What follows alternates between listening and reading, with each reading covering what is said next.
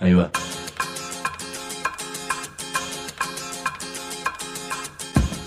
La Vaca es una colecta de recursos, es una cooperativa de trabajo, es una página web, un periódico mensual, una editorial, una cátedra, un bar. Es lo que necesitamos crear para ganarnos la vida y perdernos la obediencia de vida. La Vaca es comunicación, ida y vuelta. Ahí va. Decimu, no te calles. Decimu, como se te cante, como te salga, como puedas. Decimu para que escuchen los que te dicen, vos no digas ni mu. Ahí va.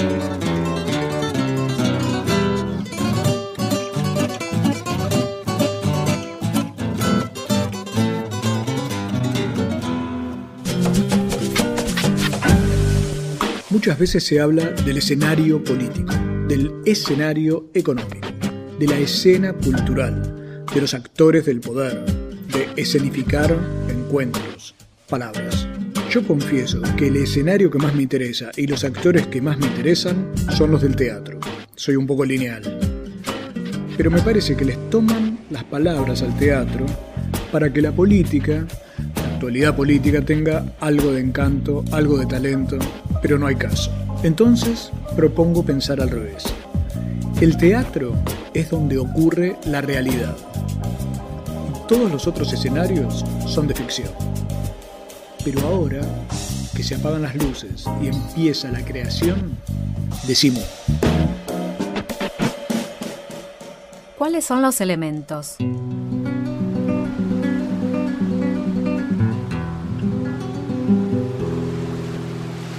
Agua.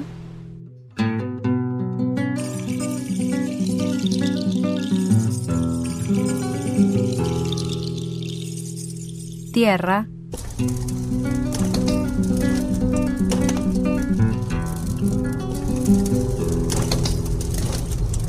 Fuego.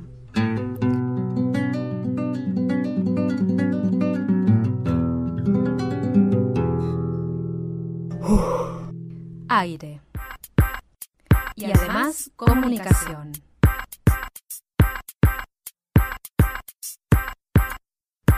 Decimu. para que todo lo apagues. Los cinco elementos.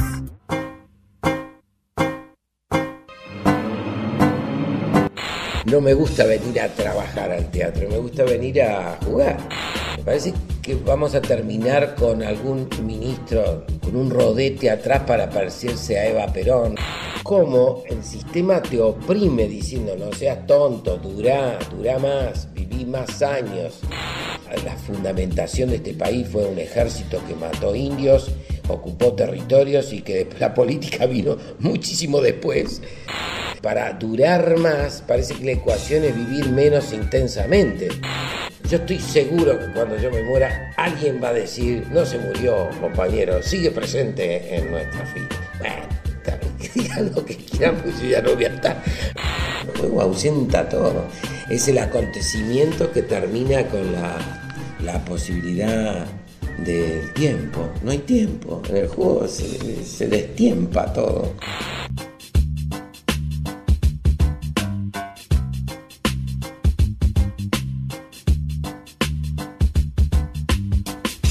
Hoy se me ocurrió pensar, ¿qué es mejor? ¿Una vida tranquila o una vida intensa? La gente siempre anda saludando y dice, ¿qué tal? ¿Todo bien? ¿Todo tranquilo? Y los que dicen que están bien dicen, todo tranquilo. Y yo tengo algunas dudas sobre que tanta tranquilidad sea buena. Ahora, por ejemplo, no estoy tranquilo, pero me siento muy bien, porque estoy en un lugar hermoso que ya conozco y te propongo que me acompañes con la imaginación tratando de ubicarte en un lugar que, para decirlo en términos científicos, es mágico, es un teatro. Los teatros son mágicos siempre y cuando están solo dos personas, un poco oscuras y demás, más mágicos todavía. Estoy con Norman Brisky y el lugar donde estamos tiene tribunas, sillas, espejos. Norman, ¿qué es este lugar? Es el lugar para jugar, digamos. Es un lugar de juego eh, que a veces es lindo y a veces no, porque mm, en general es un espacio que sirve cuando está vivo, cuando se está haciendo teatro, ¿no? Cuando no, me parece que es el lugar de trabajo. En general el lugar de trabajo significa algo que no estoy muy de acuerdo. No me gusta venir a trabajar al teatro, me gusta venir a jugar. Para eso me mantengo infantil y, y quiero sostener el juego muy a pesar de, lo que pasa saliendo por la puerta. Lo que decías antes, también la idea, no, yo no quiero estar ni tranquilo ni no tranquilo, eh, sino que en el juego hay momentos de, de intensidad ¿no? y de, de estados que no son nada tranquilos y después habrá algún lugar del descanso que es consecuencia de haber estado excitado, como dicen los ingleses. Ahí va, es como un, un péndulo donde nos excitamos y nos intensificamos nuestra vida y nos relajamos y nos calmamos y jugamos en otras oportunidades. Esta- este teatro además se llama Calibán. Calibán, sí. Calibán es un personaje latino de Shakespeare. Ahí estuve estudiándome las cosas Sí. porque es muy, muy interesante la idea. ¿Y por qué creaste un teatro para jugar? Bueno, porque es el juego que a mí me gusta, digamos. Para mí el teatro es un deporte, no, no, no le veo connotancias. Tendrá otras densidades porque se trata de muchas cosas el teatro, no solamente de, una cosa física, pero sí una cosa corporal. Qué divertido que habrá entre una cosa de diferencia con la otra. Ah, yo lo tomo como tal, este, lo tomo como un deporte que hay que tener mucho cuidado porque en general se juega de noche. Y, y los juegos de noche intoxican un poco. Entonces trato de que no sea de noche, pero nadie quiere jugar de día porque consideran que la locura tiene horario. La locura para la gente tiene horario. Y por supuesto que la noche, eh, eh, creen que es por la noche, pero lo que pasa es que es cuando no están trabajando la gente. Entonces se puede volver un poco loca de todas las cosas que tuvo que hacer durante el día y, y, entre comillas puede jugar a lo que no puede estar haciéndolo durante el día. Pero yo haría teatro diurno, haría teatro de mañana, temprano. ¿Y el teatro qué sería? La expresión de cómo combatir esa locura. Y claro, cómo no proponerse durar, durar, la palabra durar. Que Durar es, en la vida, decís vos. Claro, ese Duracell, viste, las pilas. durar, que todo está en durar. Y cómo el sistema te oprime diciendo, no seas tonto, durá, durá más, viví más años, durá. Entonces, para durar más, parece que la ecuación es vivir menos intensamente. Porque si vivís intensamente, te gastás. Entonces, el amor gasta, el, deporte gasta, los juegos gastan, esa es una concepción.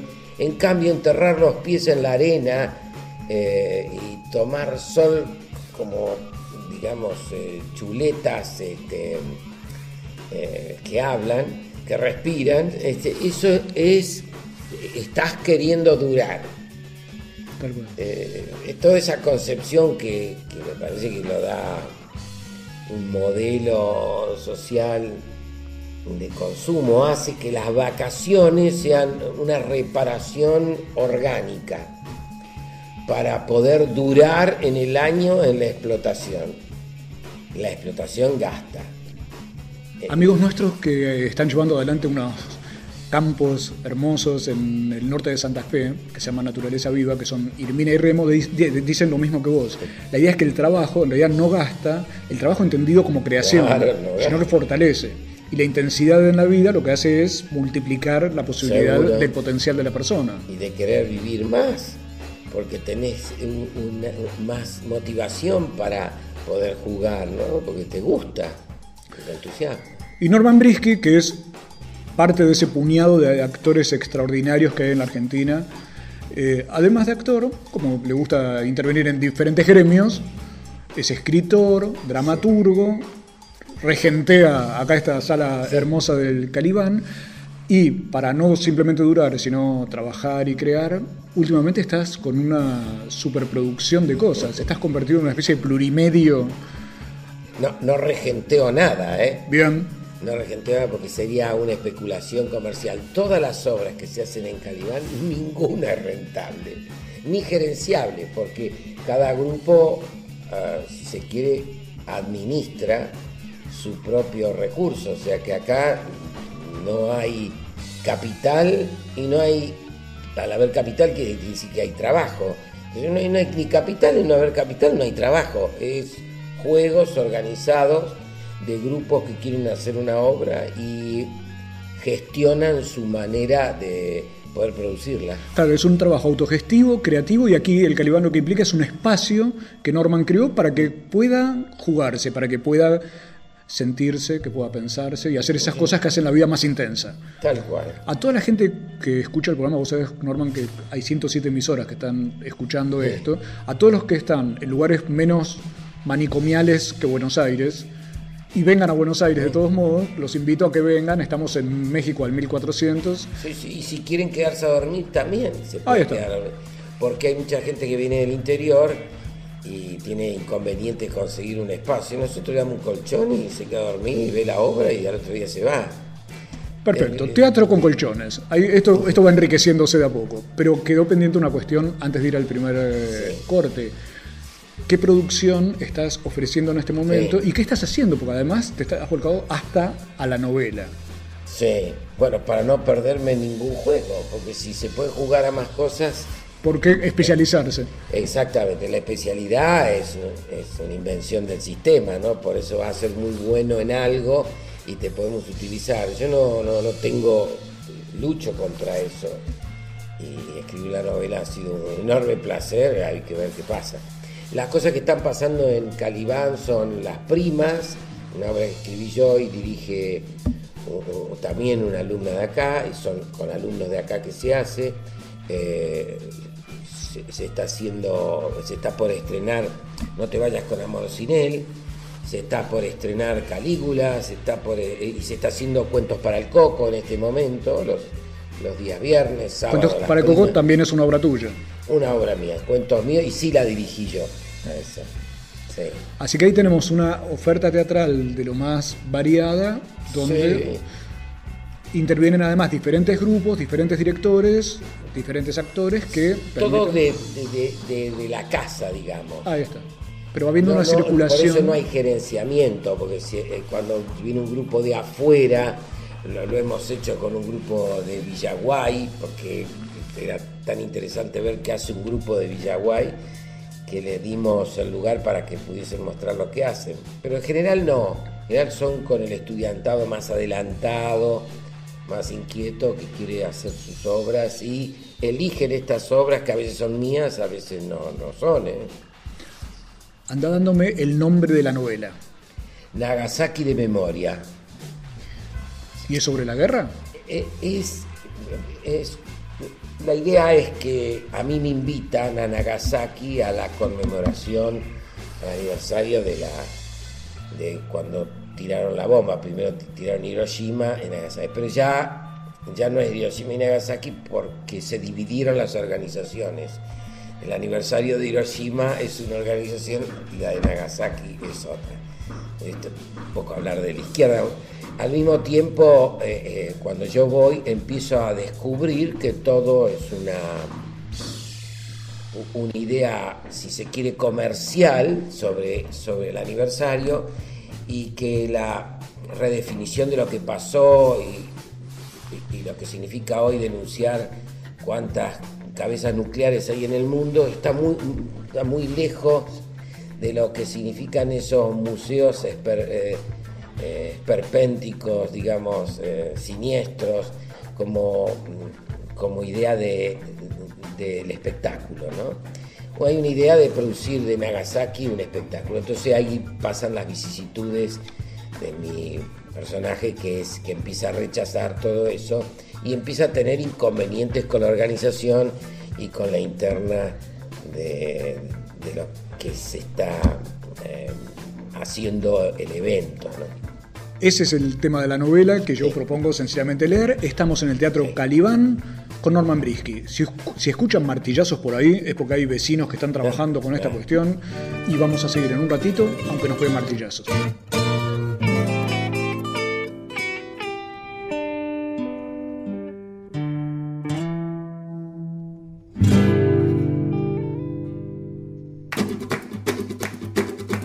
Decimu. Palabras como puente.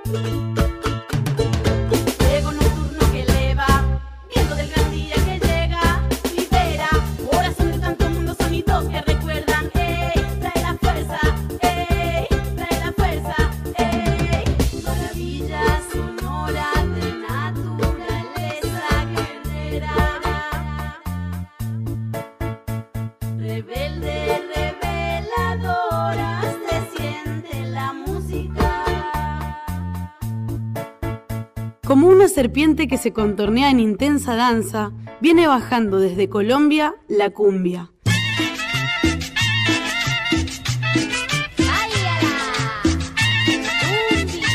Por donde pasó dejó su marca, su huella vibrante. Y hoy en día existen incontables estilos de tocarla y cantarla, según las distintas realidades de cada región.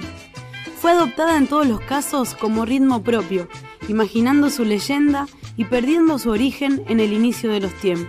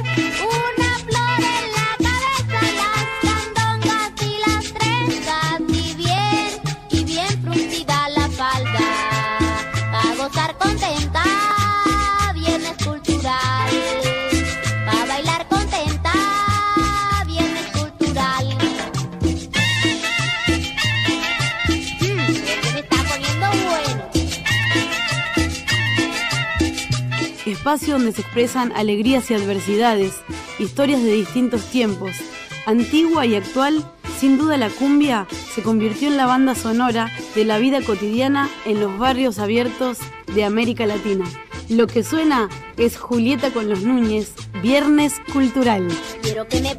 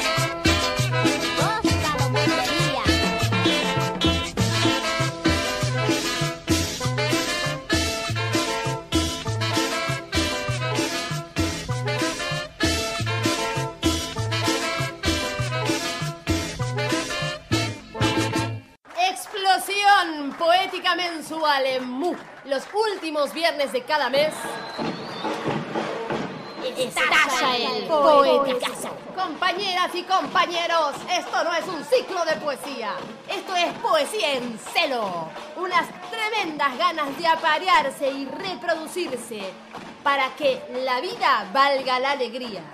No, la pena. ¿Me escuchaste bien?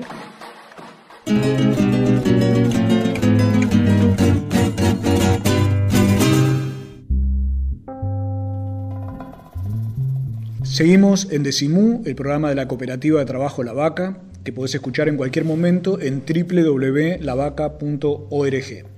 Y hoy estamos con nuestro admirado Norman Brisky, que es actor, escritor, un cabezadura.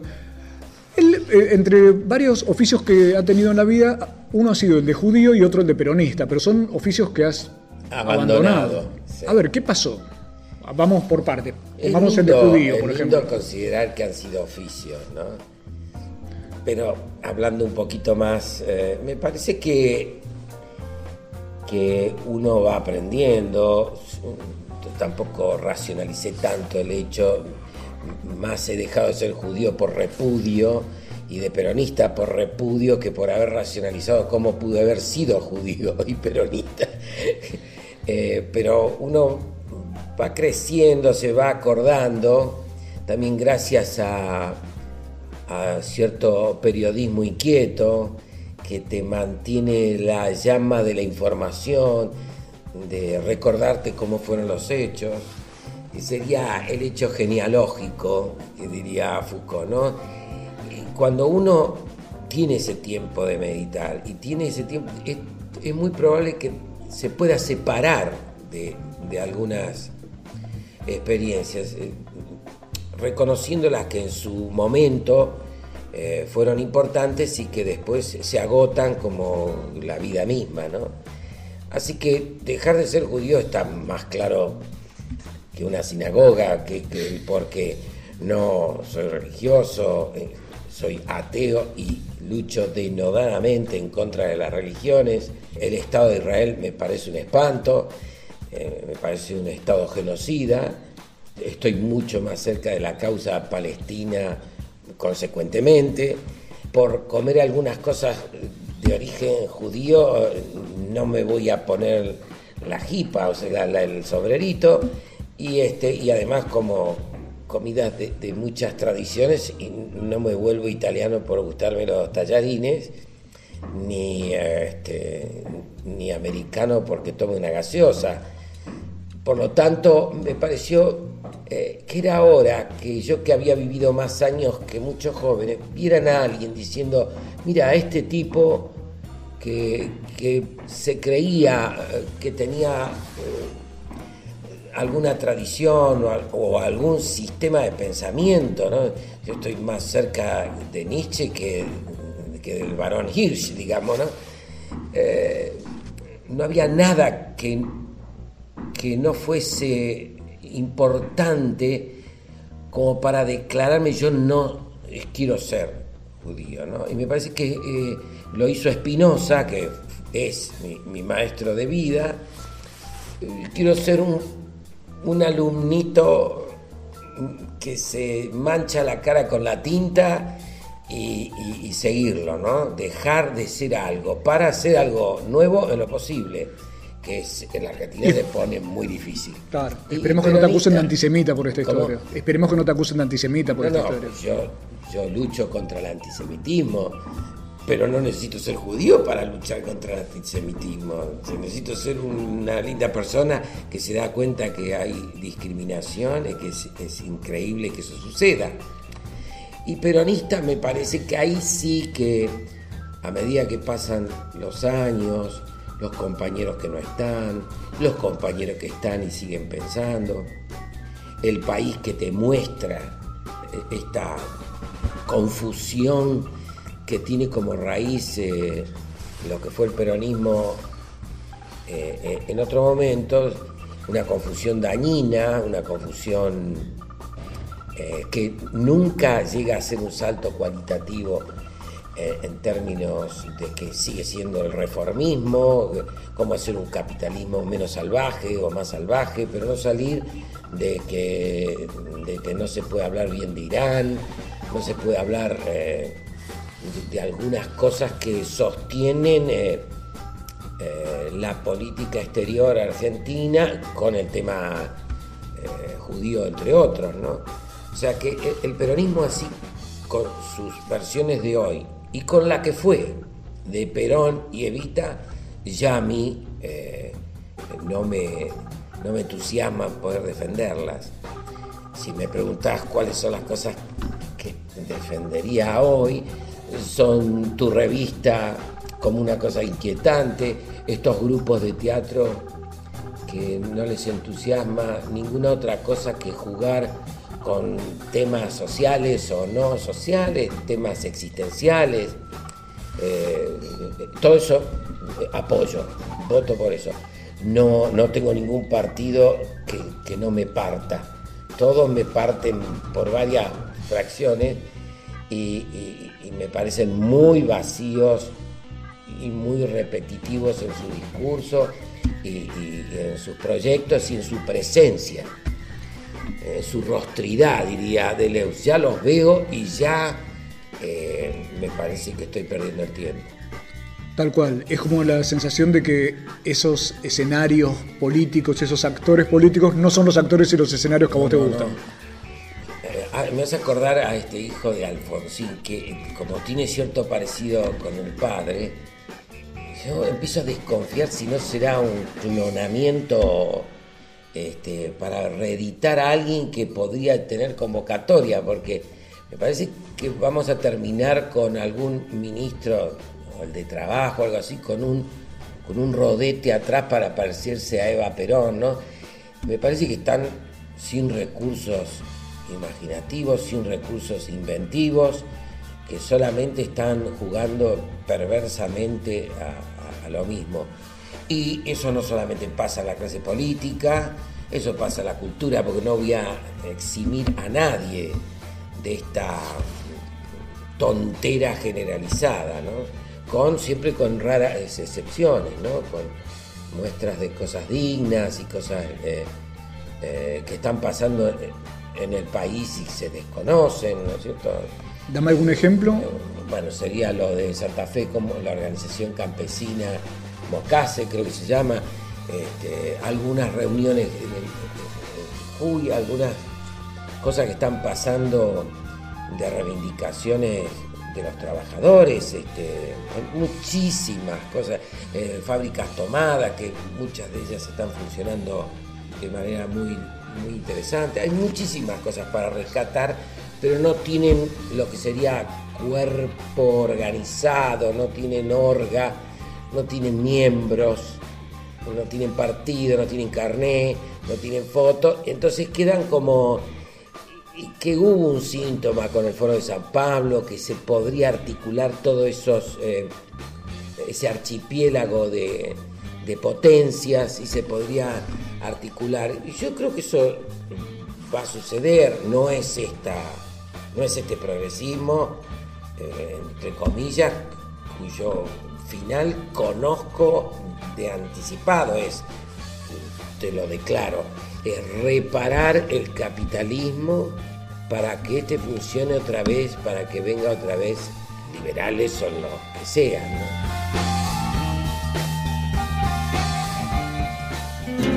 Ya vamos a hablar en un ratito, vamos a volver para que Norman nos explique por qué pasa eso, que es uno de mis grandes enigmas, uno de los tantos que uno tiene en la vida.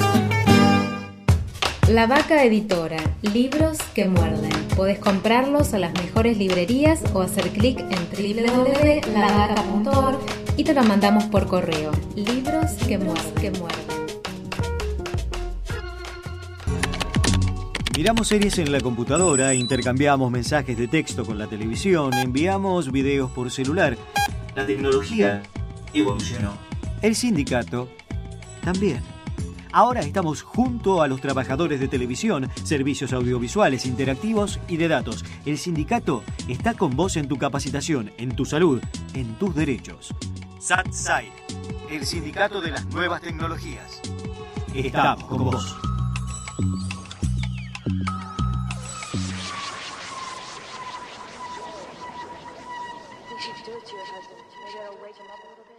Vivir sin violencia. Centro Municipal para Mujeres en situación de violencia conyugal. Si te ocurre, no sientas vergüenza. Pedí ayuda. Consulta 0800-345-68537. Todos los días, todos los derechos. Municipio de Morón. La Facultad de Filosofía y Letras abre sus puertas a la comunidad. Nuevos cursos de extensión abiertos al público en general. Cursos de idioma mapuche, toba y quichua. Talleres de fotografía documental, guitarra, canto en caja, tango, folclore. Cursos de realización documental. Escritura de guiones, historia oral, filoquinesis y muchos más. Apura- apurate. Ya está abierta la inscripción. Los cursos comienzan en abril. Podés anotarte y saber más llamando al 4 432 0606 interno 101 o consultando la página web de la facultad www.filo.uba.ar. Te esperamos. El 23 de septiembre hay elecciones directas en la Central de Trabajadores de la Argentina. El pueblo quiere una CTA independiente de los gobiernos, de los patrones y los partidos políticos. Votá la lista 1. Pablo Micheli, secretario general. El 23 de septiembre, vamos por más CTA. Vamos con la lista 1. Agrupación Germán Abdala. www.agrupaciongermanabdalacta.org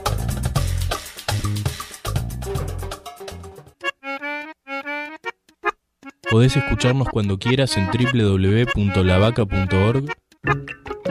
En nuestra página web vas a encontrar todos nuestros documentales sonoros.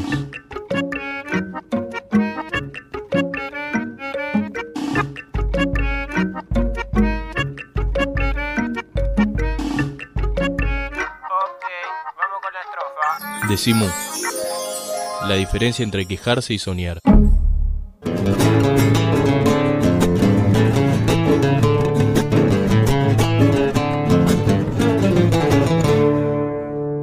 Estamos en el teatro Calibán.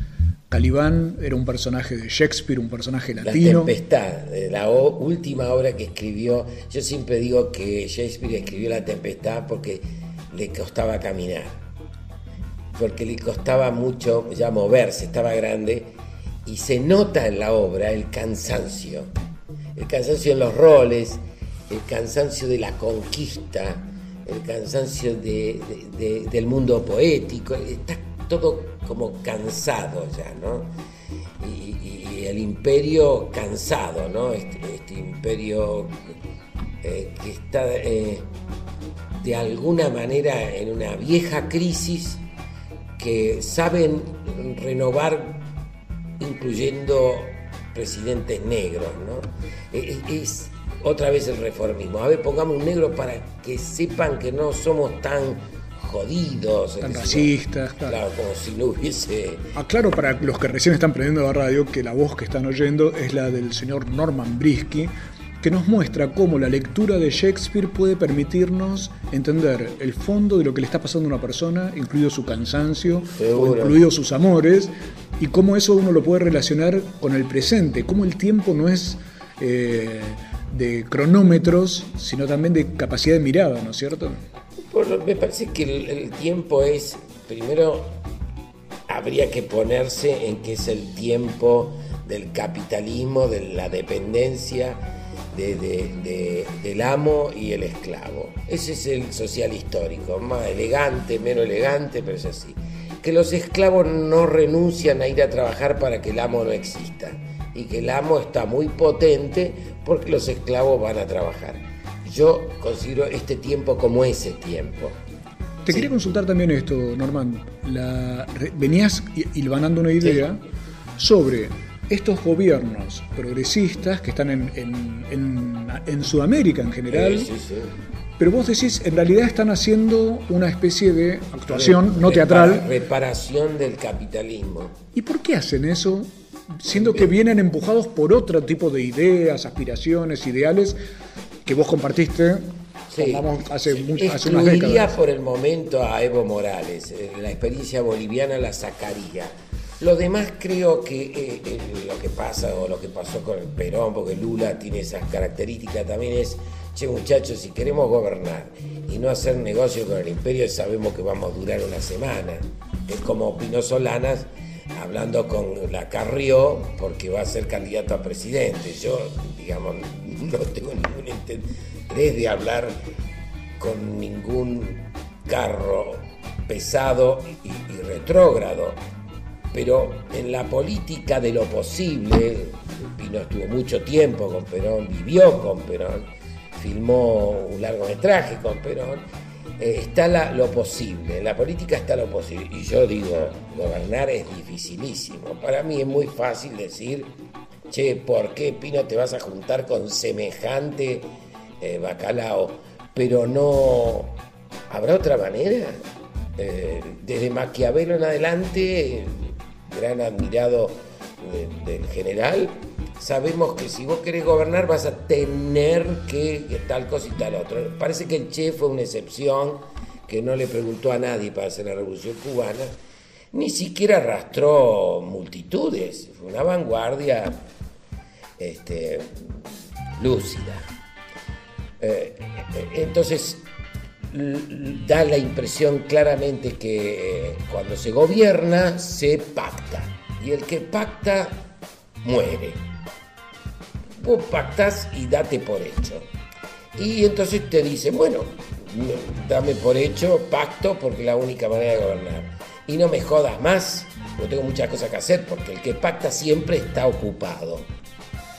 Eso es lo que pasa. Entonces el salto cualitativo a una sociedad nueva, en la que muchos de esos compañeros que no están tenían en la cabeza y la habían pensado, eso se deja en, en alguna foto, algún memorial, en alguna cosa de cemento armado, este, que, que- que termina muriendo en los museos. Claro, los museos son el anquilosamiento de la idea, ¿no? y las campañas para, para, para- las campañas para poder ser reelectos. Vos basás en un museo tu reelección, te tendrás un precio, algo tenés que hacer, porque estás diciendo, matan a esos compañeros porque vivían en una sociedad nueva. Reconozcamos los asesinos, pongámoslos presos, pero no para hacer la sociedad que esos compañeros dieron la vida. Vamos a hacer una sociedad mixta un poquitito, a vos te pongo de empleado en el Ministerio de Cultura, a vos te pongo en tal lado y tal otro en la provincia de Buenos Aires, qué sé yo. Eh, aprendé de la soja. No, no, no, no te pongas así jodido. Sabés que la soja va, este, las retenciones nos pueden dar un sueldo a cada uno. Carta abierta o carta cerrada, todos están trabajando, ¿no es cierto? Son funcionarios muy colocados o descolocados, críticos, críticos de verdad, claro, pero tan funcionales. Yo no quiero. No quiero, porque estoy grande y no tengo ganas de meterme en nada que signifique eh, hipocresía. Es eh, toda una mirada sobre el presente que casi nadie quiere hacer porque todo el mundo está metido en algo. Claro. Vos sos grande, eh, Norman. Sí. ¿Cuán grande? Y ancho. Edad. 73 voy a cumplir. Y poco coqueta. Poco, Poco coqueto, diga. poco coqueto. No te Revelás tu edad. Ah, sí, No, no, no, no, no tengo problema, no. En el año setenta y tantos Sí. tuviste que irte del país. 74. Ahí está. Perseguido por la AAA. O sea que vos de lo que estás hablando no es tampoco un cuento ni nada, sino que viviste como protagonista directo. Queremos decir, no, no se trata de un opinólogo No. que está hablando desde afuera, sino desde adentro de una Ellos me situación. definieron como rata marxista. Ah, Tienen lo suyo. Yo no me definiría, ni primero rata no. Como marxista, ojalá fuese un buen marxista, un poco marxista, un poco. eh, un poco de leuciano, un poco hochiminista, un poco trotskista, un poco. Soy un, eh, eh, un poco nichiano, un poco. No me quiero olvidar de alguien que admire mucho, un poco, ya hablamos, espinosista, un cacho de todo eso. Soy un puerto de lindos pensadores. Y, por ahí salgo a navegar pero no más que eso, ¿eh? con muchísima, de verdad, con muchísima humildad, porque es complicado, es complejo, es difícil. estar entre los hombres, entre, en, un, en un país con una historia eh, tergiversada de Villiquen, donde la, fundamentación de este país fue un ejército que mató indios, ocupó territorios y que la política vino muchísimo después. Y, la política vino dependiendo del general Roca, viene dependiendo del ejército y por supuesto después aparecen los genocidas en reediciones permanentes mientras no salgamos de capital y trabajo. Norma nos ha hecho una propuesta que me parece excelente, que es la de navegar. Es una propuesta apasionante. En un ratito volvemos para seguir navegando en el último tramo de Decimón.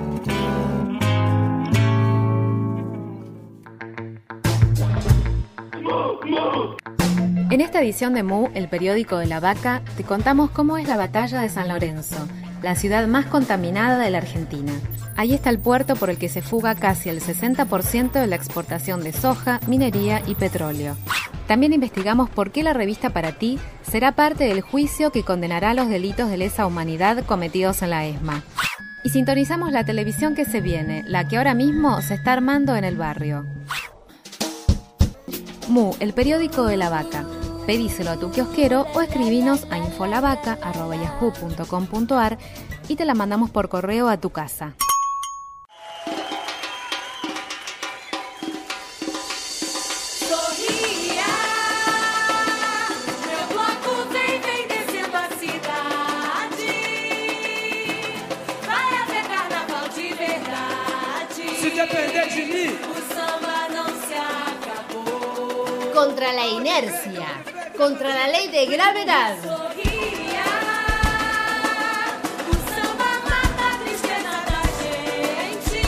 Contra la contrariedad, contra la cultura oficial, contra la copia, a favor de la libertad y sobre toda mente contra lo irremediable. Poesía diciendo mu. O rei mandou a gente olhar pra frente. Na verdade, parceiro, o rei tá dentro da mente. Partideiro indigesto, eu sou e sei que sou.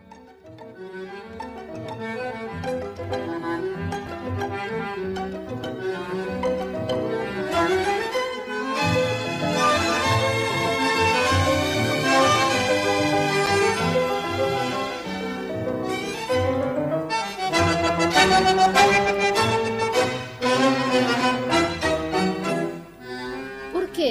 seremos tan perversas, tan mezquinas, tan derramadas, tan abiertas? Y abriremos la puerta de calle al monstruo que mora en las esquinas, o sea el cielo como una explosión de vaselina. ¿Por qué seremos tan sentadoras, tan bonitas? Los llamaremos por sus nombres cuando todos nos sienten, o sea, cuando nadie nos escucha. ¿Por qué estaremos en esta densa fronda, agitando la intimidad de las malezas, como una blandura escandalosa cuyos velios se agiten muellemente, al ritmo de una música tropical, brasilera? ¿Por qué seremos tan disparatadas y brillantes? Abordaremos con tocado de pluma el latrocinio desparramando gráciles sentencias que no retrasarán la salva, no, pero que al menos permitirán guiñarle el ojo al fusilero. ¿Por qué? ¿Por qué? ¿Por qué seremos tan despatarradas, tan obesas, sorbiendo en lentas aspiraciones el zumo de las noches peligrosas, tan entregadas, tan masoquistas, tan hedonísticamente hablando? ¿Por qué seremos tan gozosas, tan gustosas, que no nos bastará el gesto airado del muchacho. Pretenderemos desollar su cuerpo y extraer las secretas esponjas de la axila. Tan denostadas, tan groseras. ¿Por qué? Creeremos en la inmediatez, en la proximidad de los milagros. Tan arriesgadas, tan audaces. Ay, ¿por qué seremos tan superficiales, tan ligeras? Encantadas de ahogarnos en las pieles que nos recuerdan animales pavorosos y extintos, fogosos, gigantescos. ¿Por qué seremos tan sirenas, tan reinas, abroqueladas por los infinitos marasmos del romanticismo, tan lánguidas, tan magras? ¿Por qué tan quebradizas las ojeras, tan pajiza la ojeada, tan de reaparecer en los estanques donde hubimos de hundirnos, salpicando, chorreando la felonía de la vida, tan nauseabunda, tan errática? y ocultan de mí.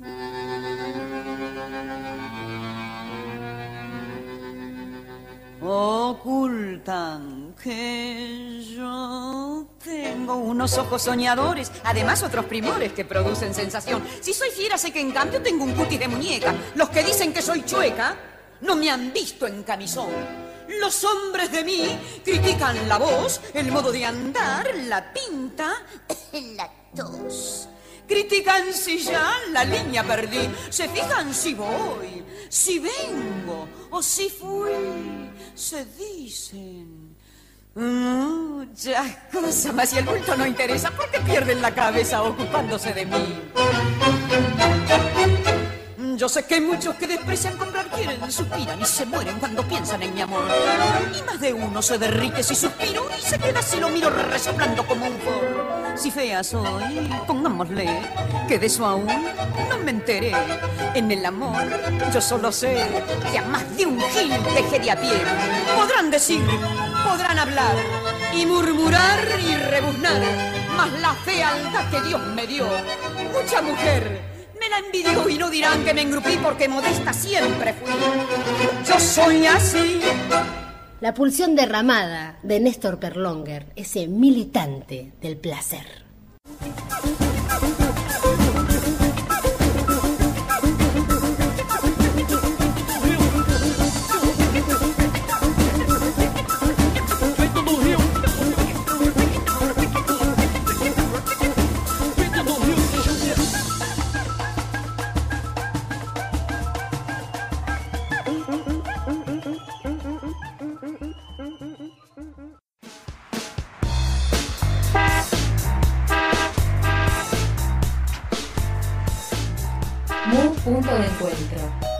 Tenemos tele ni reloj, pero hay mate y cosas ricas que te sirven de recreo en pleno congreso. Punto de encuentro, punto de encuentro, Hipólito Yrigoyen 1440.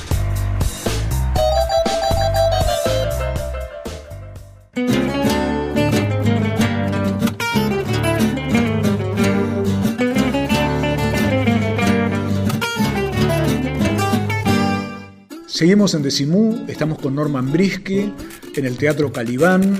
A lo mejor hay algún martillazo que nos tiren por ahí, pero bueno, esperemos que no, no sean demasiado violentos y esperemos que sepas comprender que estamos en un teatro, acá hay gente trabajando, hay gente moviéndose. Y cuando uno sale a navegar pasan estas cosas. Hay martillazos, experiencias. A no ser que el martillazo uno se entere que es Rodén, digamos, un gran ejecutante, y dice que, que siga golpeando porque vale la pena. Porque eso es música, sería otra cosa. Uno lo escucharía con otras orejas.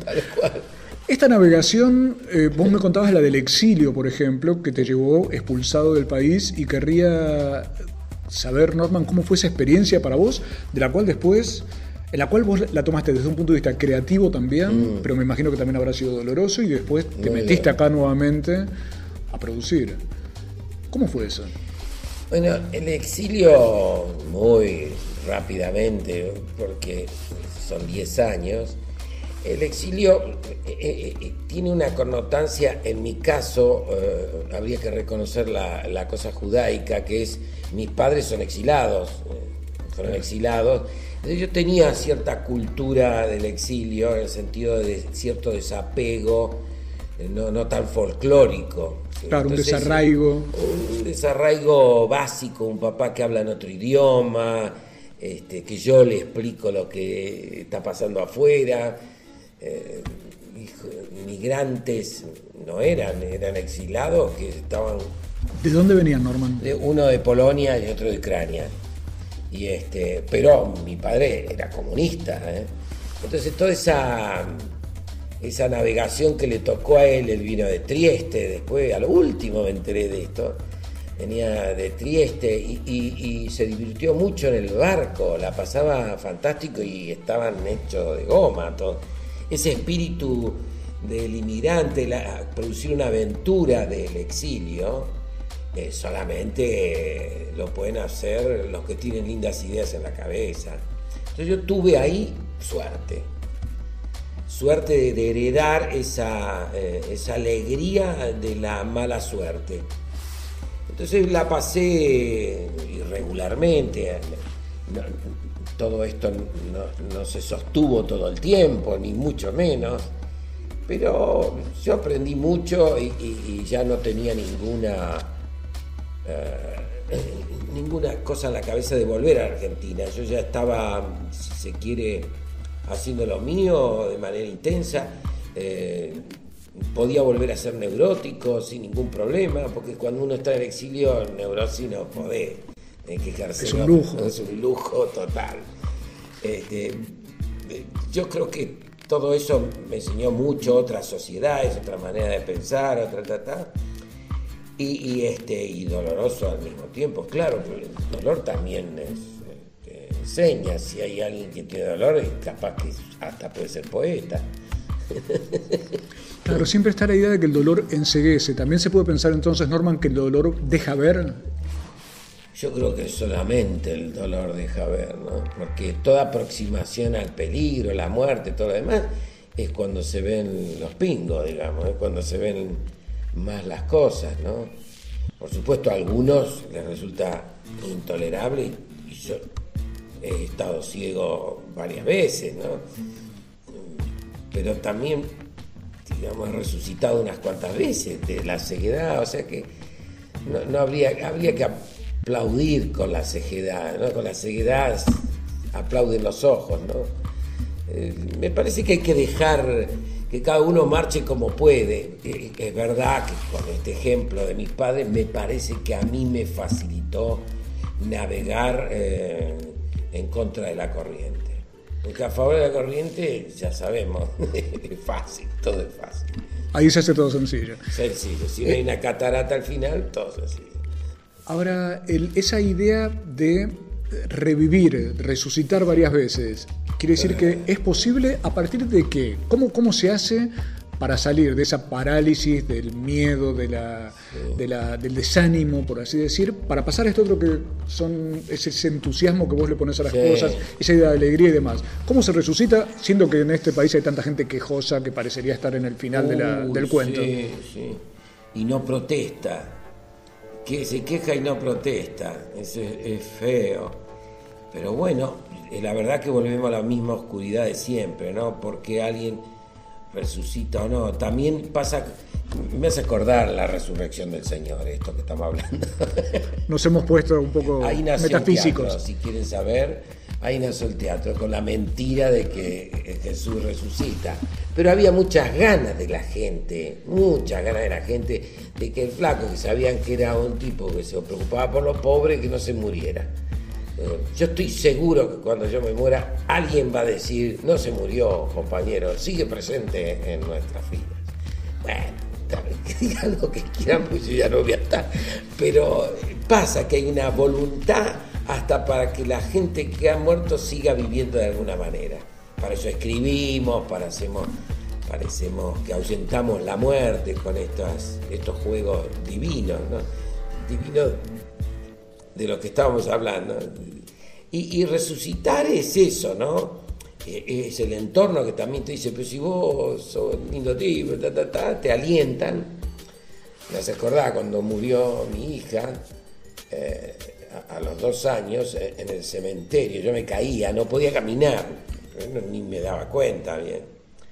Pero estaban mis compañeros ahí estaban mis amigos y, te sostienen y te alientan y, y te sacan de la más, eh, más enorme dolor que te ocupa todos los sentidos, ¿no? Así que eh, resucitar es que alguien esté al lado, que te invente, que, bueno, son cosas que pasan. Esas frases que sirven muchísimo aunque no sirven nada. si uno tiene todavía algún algún picazón, le, lo, va, lo, va a escuchar. ¿no? Sí, tenés razón. Es que escuchar al dolido, la mitad del dolor se va. La mitad del dolor se va y la posibilidad entonces de ir enfrentando esos fantasmas del dolor y demás también estaría en esta opción del juego como posibilidad de creación. Ahuyentar todo, ahuyenta todo, el juego ahuyenta todo. Es el acontecimiento que termina con la, la posibilidad de tiempo. No hay tiempo, en el juego se, se destiempa todo. Todo se destiempa. En- eh, cuando hicimos una de las, una de las notas en Mu con Norman, decíamos que había habido en tu vida un alto índice de casamientos y divorcios, Eh, como una meteorología. Entonces, si nos comunicamos con el Servicio Amorológico Nacional, hoy en día, ¿en qué punto está, Está la- bueno. el pronóstico? Muy, tengo un- un- una compañera requete entusiasta y que con mi entusiasmo coinciden en un 72, una cosa así, por ciento. Lo demás son entusiasmos que yo considero no, no adaptados, digamos, pero con ese porcentaje la estoy pasando fenómeno. Eh, tengo un recurso frente al deseo, frente a que me potencia muchísimo. Tampoco tengo con qué medirlo, porque lo único que puedo decir es cuando te dice un amigo, pero vos estás mejor que antes, vos, che, pero vos. Y porque uno también está tan metido en las escenas que pierde el tercer ojo, ¿no? Y, yo estoy en un momento muy precioso de lo que significa la vinculación amorosa. Perfecto. Entonces, ¿vida intensa o vida tranquila? Ah, intensa, pero sin duda alguna. Tranquilo están los muertos.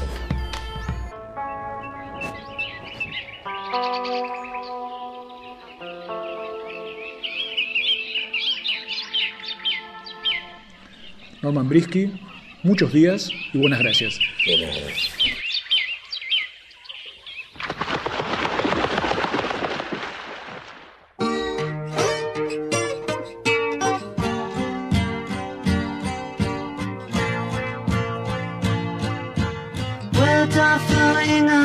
Like endless rain into a paper cup. They slither wildly as they slip away across the universe. Pools of sorrow, waves of joy are drifting through my opened mind, possessing and caressing me.